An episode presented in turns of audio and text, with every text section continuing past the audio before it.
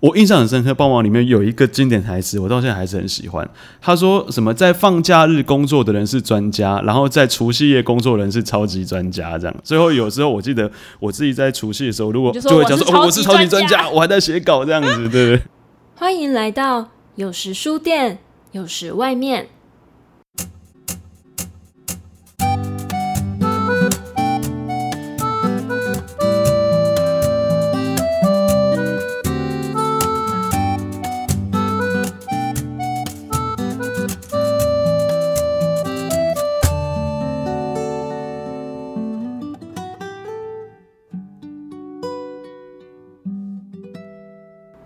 这里是由位于苗栗市的书店日荣本屋所制播的节目。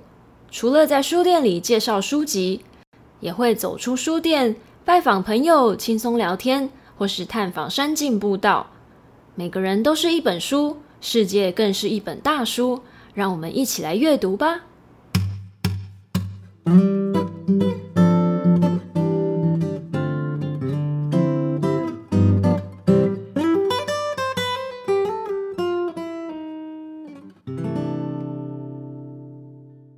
欢迎来到有时书店，有时外面。我是阿公。今天我们又邀请到上次聊漫画，我们用客语聊漫画，然后聊到意犹未尽的阿浩古，再次来到我们的节目中。欢迎！哎，大家好，我是阿浩阿浩古哦。谢谢阿公，哎，今天又邀请我来。对，因为上次我们讲到。漫画在他成长过程中扮演了非常非常重要的角色，嗯、然后他讲到的关键词就是，他觉得他的生活就是吃饭、睡觉、看漫画。对，的确是这样子。因为上次我们聊的比较是一路以来伴伴随他成长的漫画嘛，那今天就要聊到他私心想要推荐跟想要分享对他来说。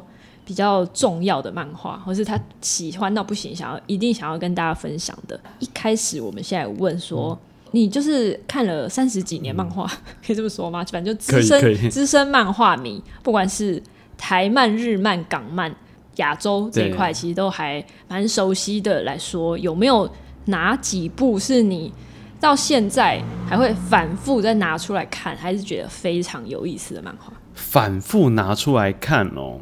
嗯，我我觉得有几部啦。我觉得《啾啾冒险野狼》大概就是我觉得我会很常反复出来看的一部漫画这样子。对啊，不过因为我自己看漫画的那个领域嘛，其实算分的蛮广的，所以可能每一个不同，像比如说运动型的啦，或什么型的，可能都会有个一两部是那种久久没事，不知道看什么时候又会再拿出来的东西，就是那种抚慰之书。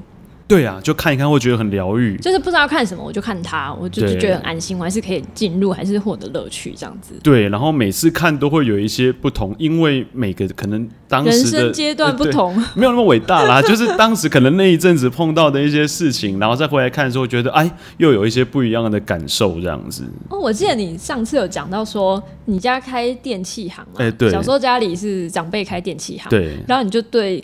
课长岛根做这个也是很有共鸣。对对对对，可能有一些听众也知道科长岛根做这部漫画了哈。那它其实在日本是一个非常算是长青型的漫画哈。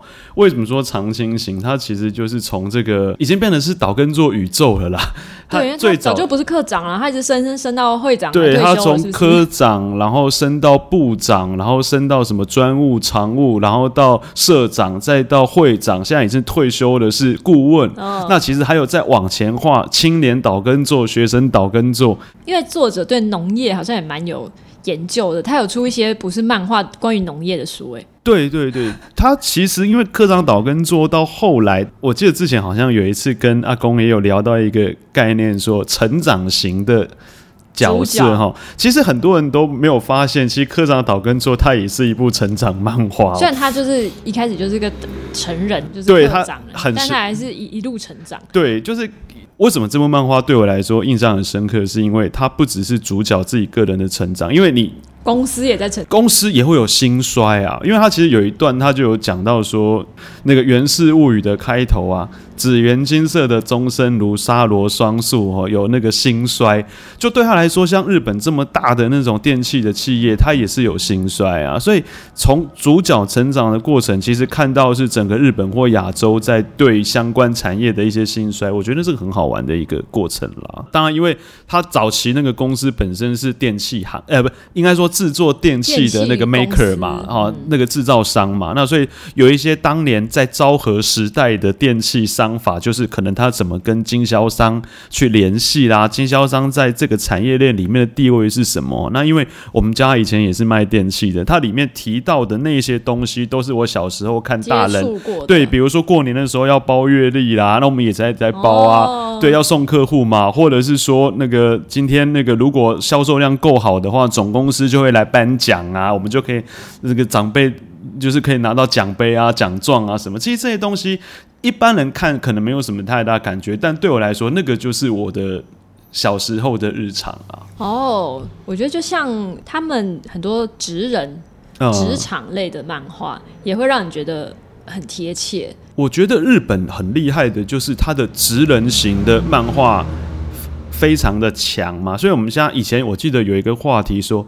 台湾到底拍不拍得出职人剧？哈，我想说这是另外一件事情。嗯、但是以日本来说，他们其实有这么丰，其实有点源源不绝的素材可以改漫画，几乎说改小说。对，几乎说是你每你做哪一行，你都找得到属于你那一行的故事跟疗愈的东西。像 IP，像比如说，我记得我有印象很深刻，我也很喜欢看的一部漫画叫《调酒师》，王牌调酒师吧。那部里面，调酒师那部里面有一个很有趣的。说法，他就说，详细数字如果记错的话，大家见谅了。哦，就是说，世界上有十万多种葡萄酒，所以葡萄酒的味道就有十万多种，但是调酒的味道是无限的。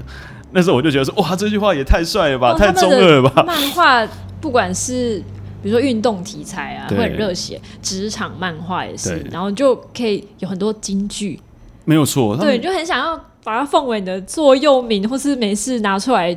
鼓励自己的那种感觉，对啊，你不觉得吗？就是因为我们其实，在生活当中，有时候会难免遇到一些很阿杂的事情嘛。哎、嗯欸，可是你回去看一看那个京剧的时候，就觉得哎、欸，好像有希望了。对，人生又有希望啊。然后有时候觉得日本就是在卖你这种假希望这样子。对，我觉得我印象很深刻的是那个重版出来。出版社对，因为他讲的是出版跟漫画、哦呃，是是是，对漫画家，他因为他那个出版社的那个部门主要是。漫画周刊嘛，是。对，就漫画周刊，呃、然后是呃那个编辑要去催稿，对，催漫画家说赶快把这个月的稿子生出来，或是他们共同成长。因为我觉得像这个主角就是一个成长型的主角，对。对。然后有时候我看到那个动漫，嗯，就是他可能也是改编漫画卡通，然后那个主角没有成长的时候，我就开始觉得有点烦躁。就会开，可能就会开始气，就放弃了，这样子就没有想要持续下去的欲望。因为我觉得大家看虚构作品，不管是文学或是漫画，都是就是它必须要有现实感。对，你要觉得它描写的情境是写实的，可是你又要带一点理想的期待，就你不能完全太现实到让人觉得没有希望。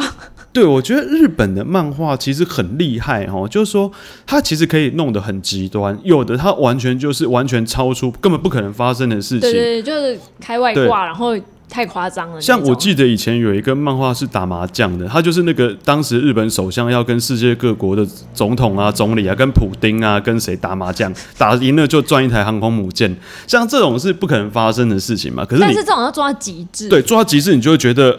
爽片，对对对对。对，但另外一种就是像阿公刚刚讲，像重版出来哦，我觉得他其实那时候我有看这部啦，我觉得他很棒，就是它里面的故事不会每个人都是成功的，嗯、像里面有一些他可能努力了十年的助手，我记得一个助手，对他很喜欢在那一段的时候我哭了，我我我他回乡的时候我哭了，对对对，因为我觉得那个时候刚好我自己也在。当然，我可能我从事的工作也必须写一些稿子，嗯，那那时候也会碰到说啊，这个稿子写出来到底有没有人要看，或者是到底能够有什么样的功用？那可是你说像看那个时候第一助手回乡的时候，你就会觉得啊，不是每个人都真的可以很顺利，他还是会碰到一些属于他自己。这才是人生呢、啊。对，就是所以我觉得之前我们在讲《灌篮高手》，为什么《灌篮高手》可以变成传说，是因为他最后面没有拿冠军。这对，这才是他变成对传说的一个主因。对他们，就他没有太脱离现实。嗯、他们倾全力打完山山王之后呢，他们就气力放尽，第二天就被海电。但是很写实啊。对，因为人生不会只停留在高中杯啊，因为未来还有很多事情要做。这样，我觉得日本就是把这个东西他拿捏的非常好，告诉你。但是他们在这个写实之外。会告诉你，比如说哦，现实还是残酷的，人生还是无常的。但他可能会说，我们的目标是日本一，世界一。对，他还是会把目标放的很大。对，然后这样大家就哇，很热血啊，冲啊，就为了目标去去努力，然后就就挥洒汗水啊，或什么这种。可是这个讲日本一，世界一，我倒是很有一个感触哈。我觉得很好玩的是，日本它有一些漫画，它是带动了他们的产业发展。像比如说以前有一部羽球的漫画，就是叫做。画羽球的名字我都忘了，他的前传叫《大和羽球男》，总之就是画羽毛球的。在那个故事开始的时候，他们里面讲的还是日本是一个羽毛球很烂的国家，因为里面还有一个有一个是印尼的转学生说，他根本不想待在那个地方，因为待在那个地方没有办法让他打进世界级的比赛。可是你看现在我们在看戴资颖的时候，其实一堆日本的选手有够强。嗯，那是那个漫画或者是相关的一些事情带动了那个产业嘛？我觉得日本其实就很厉害，他告诉你说我们有梦，像足球，你说好好了，他可能踢不赢南美，可是问题是你说他是亚洲 top one top two，现在已经没有人会质疑了。可是二十年前不是这样。足球这个题材到。最近也还是有新的，什么蓝色芦苇啊，什么就是还是有新的，一直有出来，对对，一直一直在画这样子。Giants Killer 之类的，对对对，就就还是蛮多的。对，那我们讲到关于盖回到重版出来好了，因为我是讲说它是画漫画跟出版这个产业在讲两个职场的。那还有爆漫王，呃，小畑健漫画家的，对对对对对。然后你之前有讲一个什么？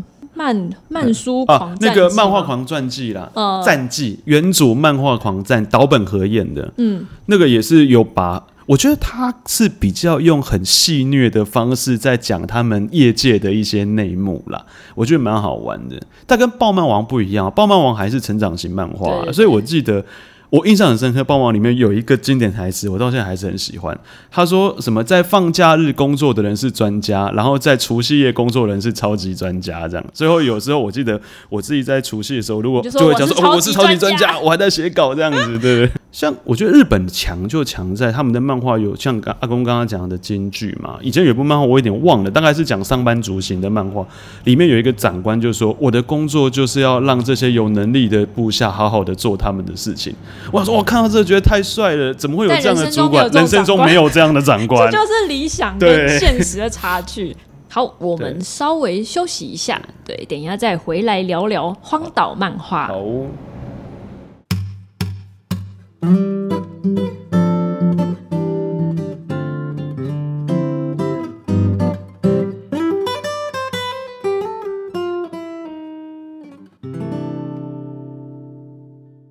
我们现在要来问阿豪谷，就是如果你漂流到一个荒岛，只能选择一部漫画，你会带什么？哦，我我觉得这个其实是一个蛮难的问题哦，因为。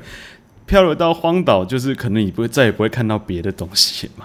有点犹豫哈，我其实我在两部漫画中犹豫啦，一个其实是海贼王啊，哦，好，一个是九九冒险野狼哦。那为什么会是这两部在犹豫？其实有几个原因哦。第一个是集数够多，对，就如果你也可以选乌龙派出所啊。乌龙派出所是因为我自己没有那么喜欢这样子，哦、对，因为它有一百多集，对对。但因为这两个都很多集嘛，嗯、那第二个是它的娱乐性够高，对，也是荒岛住久了之后你会烦嘛？那你烦的时候，你可能就想要有一些娱乐的东西这样。那最后我还是可能，如果这两部选的话，我会给《九九冒险野狼》啦，因为我觉得《九九冒险野狼》它每一部的那个变化性实在是。很大这样子，我觉得它有很吸引人的地方，因为我自己本身就是很喜欢荒木飞吕彦的作品嘛，所以像后来那个岸边露伴也有以他为，就是以其中一个漫画家以他为角色做的一些单行本什么的，那个我也都喜欢看了，所以我应该会选九九吧。哎、欸，我们刚才聊到 One Piece 啊，海贼王也是我某个时期真的超级爱，然后看到某些桥段会哭的。哦，他很好就，比如说告别黄金美丽号，嗯，假如说一看到那个真人版把它变得那么恐怖的时候，我有点惊吓。我喜欢的是罗宾啊，哦，罗宾。要就他说鲁夫叫他说快说你要活下去的，娜美也有啊，娜美有也有类似的桥段，对对对，乔巴好像也有，对，他就是。呃，少废话，跟我走吧。对对对，有这种桥段，所以他就会让人觉得都很很很感动，很热血这样子。我前几天看到有一个比较说，嗯、他漫画单行本的时候发行的是几部，到他动画化之后，嗯、他们的发行量就会暴增。对对，那你怎么看变成动画之后的漫画？变成动画，你你是指说这部漫画它出了动画之后，在它原本的漫画的东西吗？我说这两者之间哦，这两者，我我觉得其实那个是两面刃呢。所谓两面刃、双面刃的意思就是说，有些是他漫画很不错，那这个时候你要做动画的时候就会有很高的挑战，因为你很容易会做坏掉。因为大家把漫画抬得很高，期望值太高，对，让你做出来的动画，比如说溃靠不对，或者是画风不够好，那可能就会连带着让那个漫画下降这样子。那有些是反过来的，就是它漫画本身好像没那么漂亮，好，那动画精致化了，对对对，剧情也变厉害了，欸。像我就觉得。《鬼灭之刃》是这种动画比较厉害，应该说它漫画本身也有它的一个特长，可是它漫漫画动画把它漫画的优点又更加深了，所以反而变成是说哇，那个动画把，因为它漫画画的比较线条，我个人认为的比较粗，哦、粗那个粗不是粗糙的粗，而是说那个东西是氛围，嗯嗯嗯，对，可是你动画就很精致，它就会吸引。没有那么本格派的那些读者也进入到鬼灭的世界，所以就大卖这样子。对对对，嗯、我觉得那个就是加成，动动画很好，把漫画也抬上去，我觉得是这样。对，因为以前在看连载中单行本还没发完的漫画变成动画的时候，它动画在等，呃、等漫画的剧情，它会自己加一些漫画没有的剧情，哦、因为它跟不上了嘛。就是漫画出的速度比较慢，呃、然后动画一直播，因为它是周播，然后周刊连载。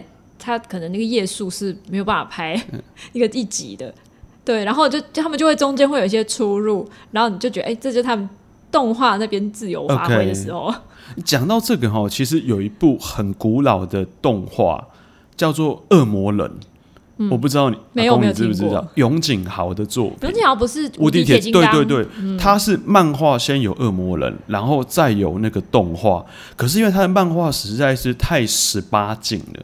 那个十八禁其实是，我觉得不只是画面血腥，它连那个剧情中的那个暗黑面哈，其实也很不适合。我个人觉得，如果我有小孩，我不会让他在小时候看那个漫画。可是那是我国小看的，但是他的动画呢，完全就变成是可能因因为是当时是要在那种合家观赏的时段播的，不是限制级的时段，所以很单纯的是主角打怪物，然后打赢了怪物拯救人类，变得有点是这样子的一个风格，老少咸宜。对对对，但其实他原本的漫画是。不是这个路线这样子，那是我后来我长大之后才知道。哦、这等于是风格完全翻转。对，我是先看动画，然后就觉得哦，这个这个这个主角看起来有点可怕，恶魔人嘛。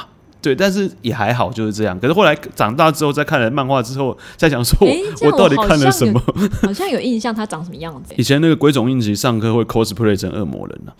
然后，那你最近有追现在流行的？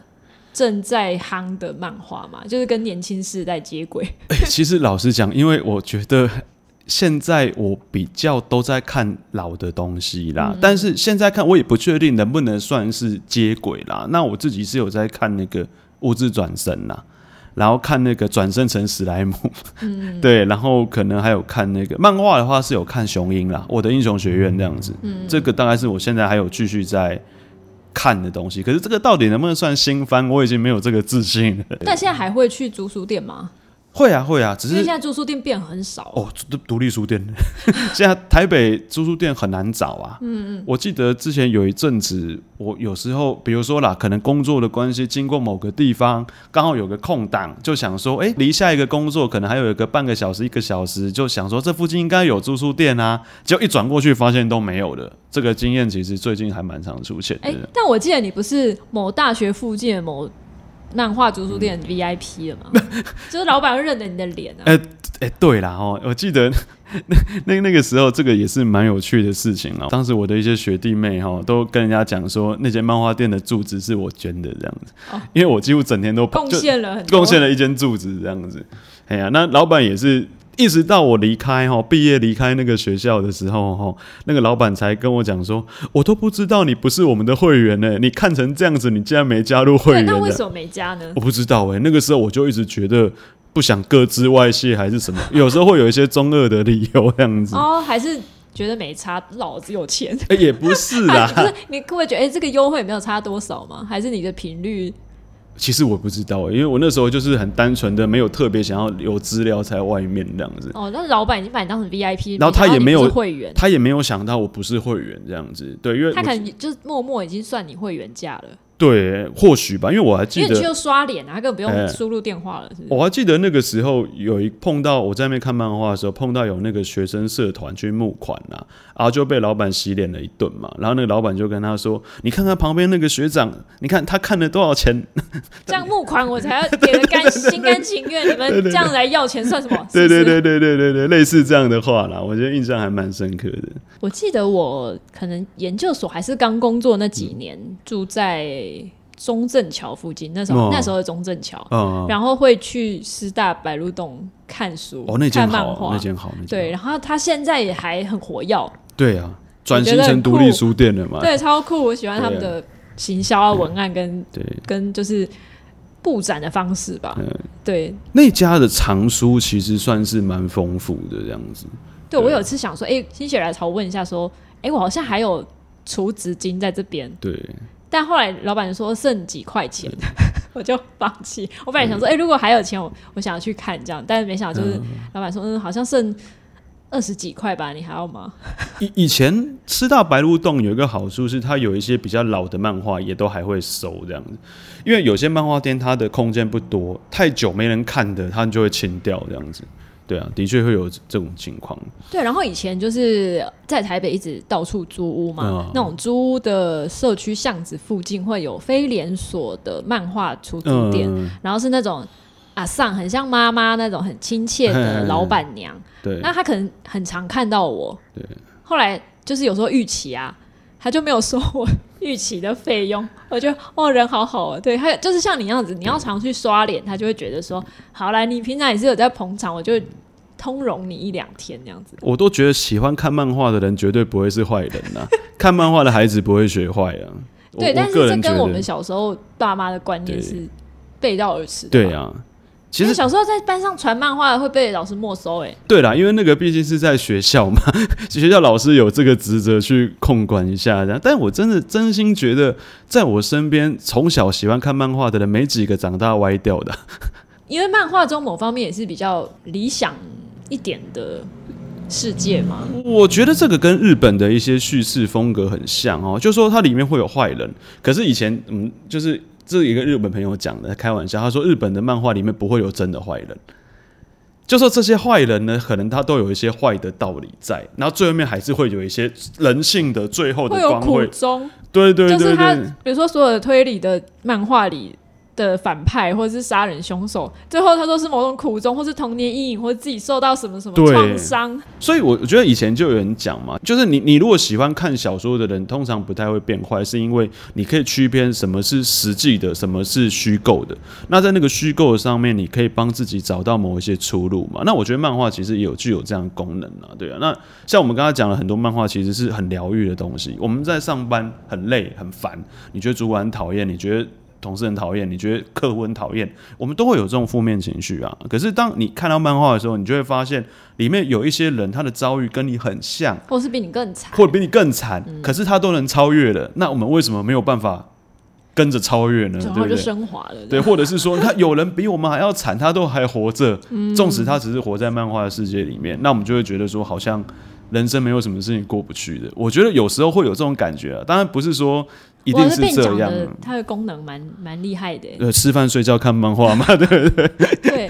那如果你有在心中排名过第一名的漫画跟第一名的漫画家吗？因为这不不一定是等号嘛。哦，这个我倒是没有想过，因为我觉得都都很棒，这样子。这就有点像那个荒岛漫画的问题，对，对。但是一定是排得出来的吧？就是可能前十或是前几喜要欢的大概排的、OK 啊、没有十没有了。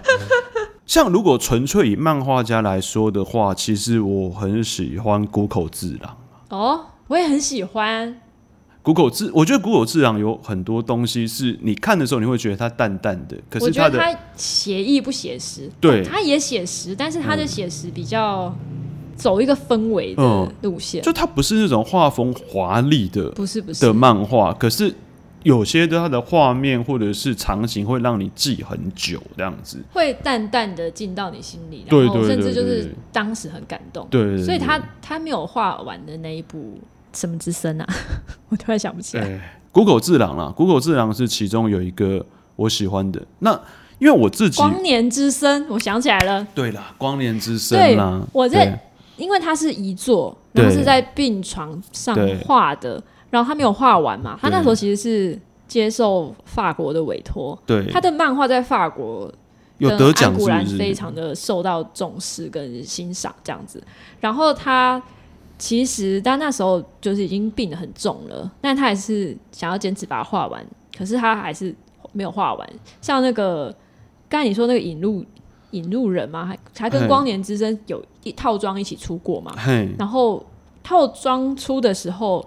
我就觉得，如果光年之森画的完，嗯，那不知道是会是怎样的，就是怎样的感动，因为他还没有画完，跟看到草图我就快哭了。嗯就是、可惜就是没有画完。对他那个故事跟他的概念，我觉得非常。那那个时候我有看少爷的时代了，嗯，我很喜欢那一部了。是，不过那是因为我本来就对那个日本近代的知识史很有兴趣，所以看到那个。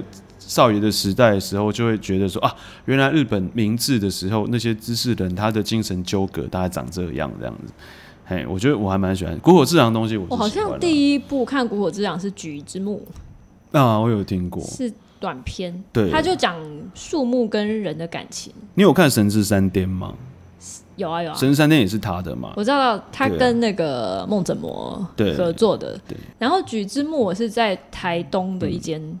早早餐店，台东哦，对，就是那个场景，我还记得。我什么时候看到那一本，然后什么时候觉得感动？对，应该是在跟去台东找朋友玩，然后在一个早餐店，然后早餐店有一些漫画跟书，然后我就选了那一本，然后看了之后就觉得很感动，后来就就自己买了那一本。到现在我书店里还是有，好还是有放那一本啊。对。另外，像我因为我自己很喜欢那种知识型的。漫画，那这些漫画倒不是说现代，只是有一些什么民俗学啦、神话啦，这个是我喜欢的题材嘛。所以像那个星野之轩啦，那个也是我很喜欢的作家啦，就是中向教授异闻录，那个是我很喜欢的漫画。所以如果要选漫画或选作家的话，他应该也是那个排在我很前面的位置啦。其实我通常都是，如果喜欢一个作家，他所有作品我都会尽量去看。对啊，因为 JoJo 跟谷口智郎是差异很大，差异很大，这个风格。谷口智郎我觉得比较淡淡的、悠远的那一种。对啊，像藤田和日郎的我也看了。就是从我们小时候看那个超与虎这样子，后来到那个魔偶马戏团。超与虎以前叫做魔力小马，对对对对对，魔力小马，它也是一个经历过改名的对啊漫画，这也是国中时期看的，因为我记得也是同学在桌子下传的漫画其中之一。像各种漫画都会有一些。我觉得不错，像比如说，其实我很喜欢真田正人的漫画。真田正人就是画那个以前我一直搞不懂他中文是什么，因为日文说“梅谷咪代狗”嘛，就梅主大物啊，哦、就是消防队的故事。那个、对对，有时候拍成日剧。对对对，我、嗯、我很喜欢那一部，就是他他的作，其实像那个刚刚阿公有讲到那个骑脚踏车的铁马顽童，也是真田正人的作品。我觉得他很擅长去做那种很热血的。东西这样，就小小的很平凡的事情，他可以把它弄得很热血这样子。对，最近电影有上那个蓝色巨星的哦，那个漫画家，我还没看蓝色巨星啊，但是我很喜欢月。月很棒，三月的月，对，就是月要出新的完全版了。对，对我也是打算收藏。对，因为我也是看了蛮感动的一部。对，一方面就是也喜欢登山这个题材嘛，一方面我觉得他人物描写的很好，就是他之前。刚出第一次出的时候，听说销量并不好。对对，然后我最近是从那个万隆 万万荣租书店 看到他要出完全版的消息，呃、然后我就想说，好，那我就等着，我想要收藏他的纸本这样子。对，没有错，我也是因为看了月，然后开始喜欢上这个作家的作品，所以后来他出《蓝色巨星》的时候，我才想说，其实，哎，你看了漫画了吗？我我有一套啊，我有、嗯、我有买，他我有买纸本，借我、啊，没有问题，借我。现在中文版出到欧洲篇第一集啊，像另外像老一点的，像《神剑闯江湖》啦，那个也是我心中的神作之一啦，嗯，因为我觉得它里面有一些角色塑造就实在是浪人剑客，我觉得也蛮好看的。你说的是井上？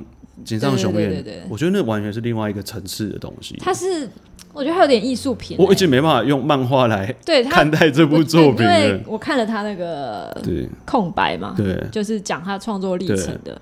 呃，那本我有看，对我就觉得哇，让人剑客跟呃。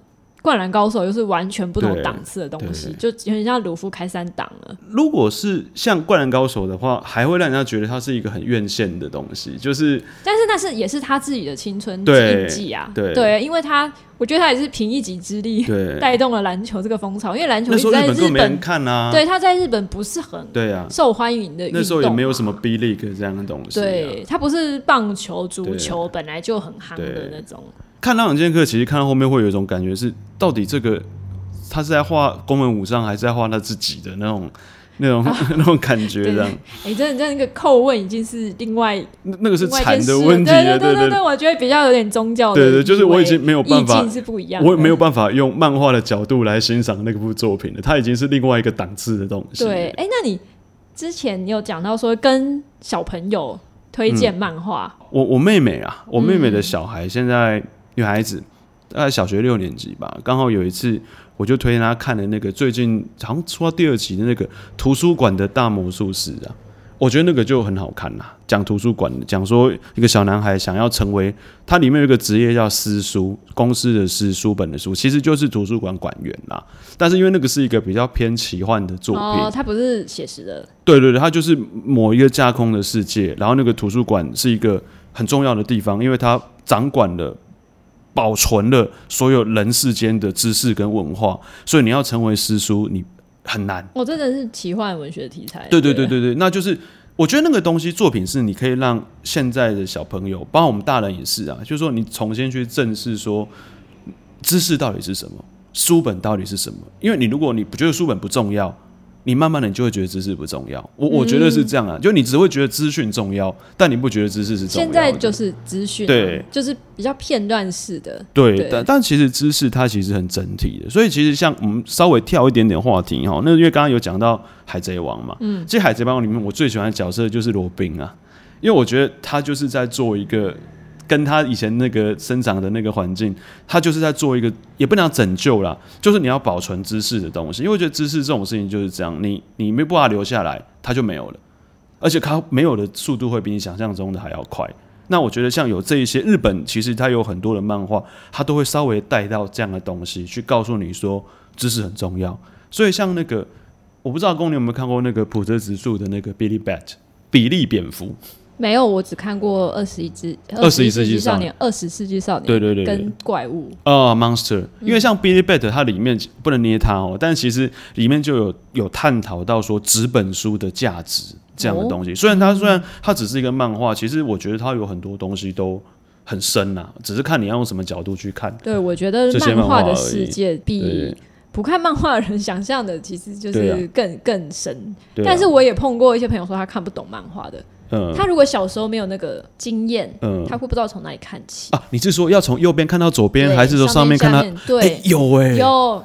我身边也有朋友是这样，他的人生经验里没有看漫画这件事，所以他看不懂。嗯。嗯我我我太太其实她以前小时候就是乖小孩，妈妈说不可以看，就不她就不看，嗯，嘿，所以他什么时候开始看漫画呢？跟你在一起之后，哎，对，所以我觉得他现在开始变得很喜欢看漫画，然后他自己也会在 Netflix 上看动画，嗯，我都笑他说这是迟来的青春，弥补的感觉，对对，他突然发现有很多东西很好看这样子，对啊，然后他都说啊，这个东西其实我觉得好好棒，我可以介绍给小朋友或什么之类的，对，因为他怎么讲？我觉得他传递。讯息的方式，对。就是图像跟影音那些都不太一样啦。嗯、就是我们看文纯文字的书，看图像的书，图文绘本、漫画，对，它就是各种方式在传达一些观念啊、讯息啊，对啊，或是各个领域或者各各种各种事情或人生的、嗯、会碰到一些状况，对，啊对，对。啊。然后我觉得就是像我们之前有讲过，日本因为漫画产业，嗯，整个很兴盛嘛，然后带动它周边的影视啊、娱乐啊、游戏啊，就是各种相关的，所以它有。源源不绝的素材，IP 可以翻拍啊，嗯、可以一直挖，就是有有这个 IP 之后，你要发展成什么都都有一个本嘛。嗯、对。对，那我觉得这可能也是台湾最近想要追的方向。嗯，对，对对，我觉得这是一个蛮值得期待的。对，因为像我，我就是像我们自己开书店，嗯、会觉得这几年的台漫真的有越来越蓬勃。跟跟百花齐放的对。的感觉，就是这几年对啊，对自己进书的状态跟看台漫的状态，而且题材会更本土，对，就是他不需要完全追着日本的那个东西走，现在已经很很在地化了，没有错，没有错。我觉得这也是一个好现象啊，对，好像像小说也是开始有类型化，嗯，跟比较大众娱乐一点，对，对我觉得。都是蛮令人期待的，因为我们从小是 日本文化喂养起来的嘛，对啊、就在在娱乐产业就是这这一块啊，比较是偏日本这方面来的养分，对，对啊。嗯、那我觉得，比如说现在正在创作台湾，嗯、比如说台漫啊，嗯、或是台湾的作家，嗯、也跟我们的历程应该也是差不多吧，甚至有更年轻的，他们的养分会来自更多不一样的地方。嗯、因为像我这几年看一些欧洲的漫画，我也觉得很有意思，嗯，是完全。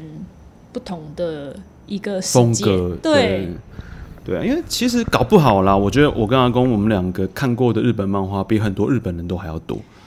就是日本人他们啦，我是我觉得我是没有看到那么多，没有，这是真的哦。为什么？因为这个也是我之前在日本的时候听到一个日本朋友讲，他就说，因为他们小时候爸爸妈妈也不让他们看漫画，对，所以他就很讶异说，为什么一个台湾人可以看到如此这么多的日本漫画？而且是比较奇特啦，也是没有啦，但是 就吃饭睡觉看漫画。对，好，我觉得我们今天真的是会聊不完，这个因为聊漫画可能三天三夜都都会讲不完。嗯，有没有下一集？呢就就不知道，那我们之后可以期待，对，可以期待。那今天感谢阿浩顾，哎，谢谢阿公，谢谢谢谢大家的收听，下次见喽，拜拜，拜拜。